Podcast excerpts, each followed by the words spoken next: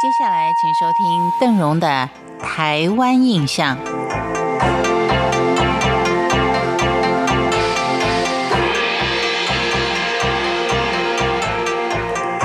在今天的节目当中，要跟您聊的是台湾的米粉。台湾的米粉还有一句俗谚，说是“米粉炒吃到饱”，可见它是多么的普遍，多么的受欢迎。为什么说米粉炒可以吃到饱呢？因为米粉它不止好吃，而且它的种类非常多，花样也相当的多。像是有米粉加芋头，叫做米粉芋；南瓜米粉、奇芋米粉、乌鱼米粉，也有人做成甜的米粉冰。其实，在古早时期，根据老一辈人的说法，早年大家的生活都相当的清苦。除了逢年过节，平常只有感冒或是生病的人才有资格吃上米粉，或是喝上一碗热腾腾的米粉汤。相信有不少人都喜欢吃米粉，但是却不见得了解这米粉到底怎么做成的。今天呢，我们就来到彰化县分园乡的丰坑社区，来看一看米粉这项台湾人非常喜欢的传统米食，它的起源跟制作过程。根据一些史书上的记载，米粉起源是因为一千七百多年前晋朝的五胡之乱，当时有很多的北方人逃到了南方来。由于他们习惯吃面条，还是把米打成了浆，做成面条状来食用。也就是说，米粉的做法可能是来自于面条，只是传到南方之后，所使用的材料上就是南方人习惯使用的米了。而我们今天所来到的彰化县分园乡的丰坑社区，它是一个制作米粉的专区。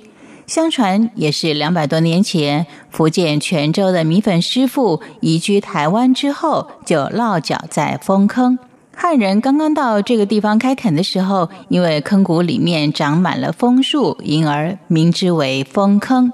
丰坑村的地理位置是在八卦山台地的东侧，由于整年都有风。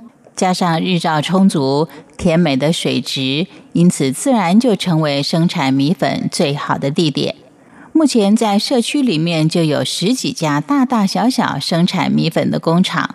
在社区里面漫步，还可以看到成排的雪白米粉在清风跟阳光下的壮观场面。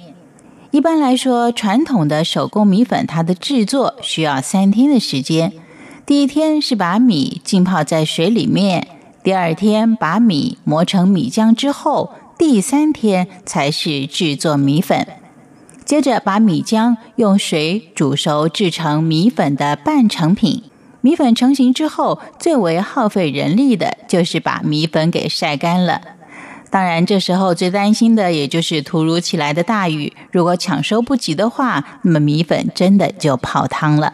而过去晒干米粉的做法，因为要依赖老天提供良好的天气，加上晒米粉所需要的场地很大。现在虽然大多已经改成电力烘干的方式，但是米粉工厂里的高温跟辛苦的工作，年轻人都不太愿意学习米粉的制作，让传统的米粉产业正面临了重大的变革跟一项项的挑战。你有没有注意到，米粉其实它有吹粉跟水粉两种。所谓的吹粉呢，就是米粉用蒸汽把它吹熟，就称之为吹粉。新竹米粉呢，就是最具代表性的吹粉，而水粉呢，就是以滚水熟成。丰坑米粉就是所谓的水粉。用心制作的水粉，在煮熟之后，再以冷水冲洗，使得米粉丝经过热胀冷缩的过程，据说兼具了弹性跟滑溜顺口的特性。以上这节台湾印象为您介绍的是台湾的米粉，感谢您的收听，我是邓荣，我们下回见。